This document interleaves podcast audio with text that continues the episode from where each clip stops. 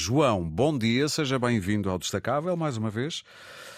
Hoje estamos Olá, aqui para. Bom dia. Bom dia. Estamos aqui para falar de uma coincidência muito curiosa e rara. Dois filmes portugueses estrearam-se na última quinta-feira: O Pior Homem de Londres, de Rodrigo Areias, oitava longa-metragem, e a primeira longa-metragem de ficção de Leonor Teles, Ban. Isto é uma semana eh, de barriga cheia. É, é, caso para dizer uh, diversidade não falta no cinema português e só isso Sim. já é um ponto positivo.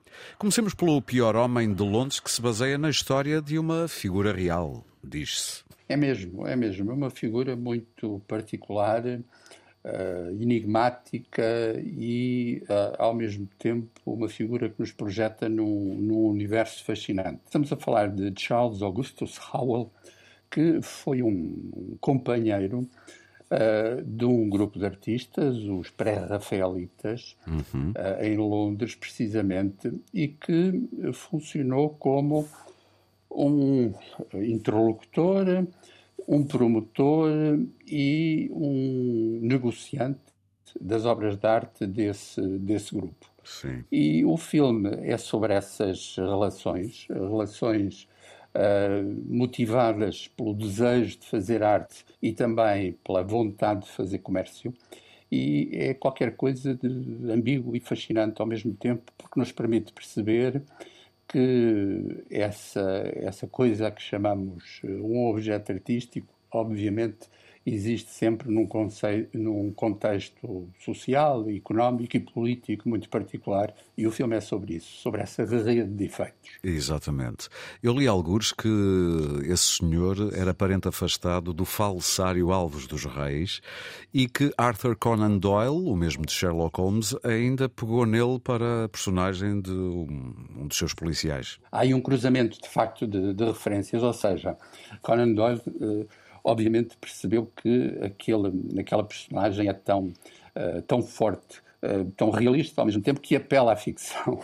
E, e, o, e o filme, num certo sentido, é também sobre isso, sobre o modo como ele, uh, como Howell criou ficções um, entre obras de arte verdadeiras e obras de arte que eram meras cópias, Sim. que no fundo, e aqui um, uh, vale, a pena, uh, vale a pena sublinhar um aspecto que o próprio Rodrigo Areias tem em vários contextos destacado. Um, ele era evidentemente um comerciante, mas era também alguém que tinha como valor fundamental criar condições para que os artistas pudessem fazer a, as suas obras. E esse, esse paradoxo, eventualmente essa contradição, é o que faz realmente o fascínio. São uh, duas faces da, da mesma da moeda. Aliás, magnificamente interpretada pelo Alban Johnny.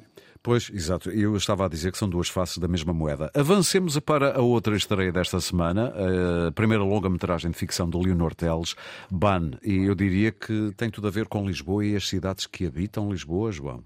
É uma boa definição, porque há aqui um vai-vem, podemos dizê-lo, desde logo na, nos cenários, entre Lisboa e Bangkok. Um, esta é a história de uma jovem portuguesa, que aliás uh, uh, envolve também a revelação de, de, uma, de uma nova atriz, uma nova excelente atriz, Carolina Miragaia. É a história dessa jovem portuguesa que começa uma relação com outra jovem tailandesa e isso que parece um encontro mais ou menos fortuito e mais ou menos superficial, a pouco e pouco transforma-se em qualquer coisa que as desafia a, a, perguntar o que é isso de viver, viver lado a lado com outra pessoa, o que é isso de viver numa cidade. E um, apetece dizer que o filme é sobre uma, uma teia de lugares em que Bangkok e Lisboa estão constantemente em relação, seja por motivos realistas, seja através do, do imaginário. É um belo filme de, de estreia na realização, uh, muitíssimo bem fotografado, e o Norteles é, também é responsável pela direção de fotografia, Sim. e, sobretudo, e para mim esse é o ponto essencial, dá-nos uma perspectiva de personagens jovens muito para lá de clichês que hoje em dia são, são muito frequentes, nomeadamente em ficções televisivas e nas telenovelas. Portanto, é alguma ver jovens que de facto são. Alguma profundidade no tratamento da, da juventude, digamos assim. Exatamente, que não são estereótipos, que são personagens complexas que envolvem coisas evidentes e coisas misteriosas. Muito bem. João, muito obrigado. Eu não sei se quer juntar a mim a dar os parabéns ao Bob Dylan. Sabe que a música The Times, They Are a Changing, faz este ano, imagine, 60 anos. Ok, está-me a dizer que estou velho, mas uh, partilho os parabéns. Estamos velhos, quero eu dizer, e também partilho os parabéns. Muito obrigado, João. Um bom fim de semana e vamos ouvir o Bob Dylan.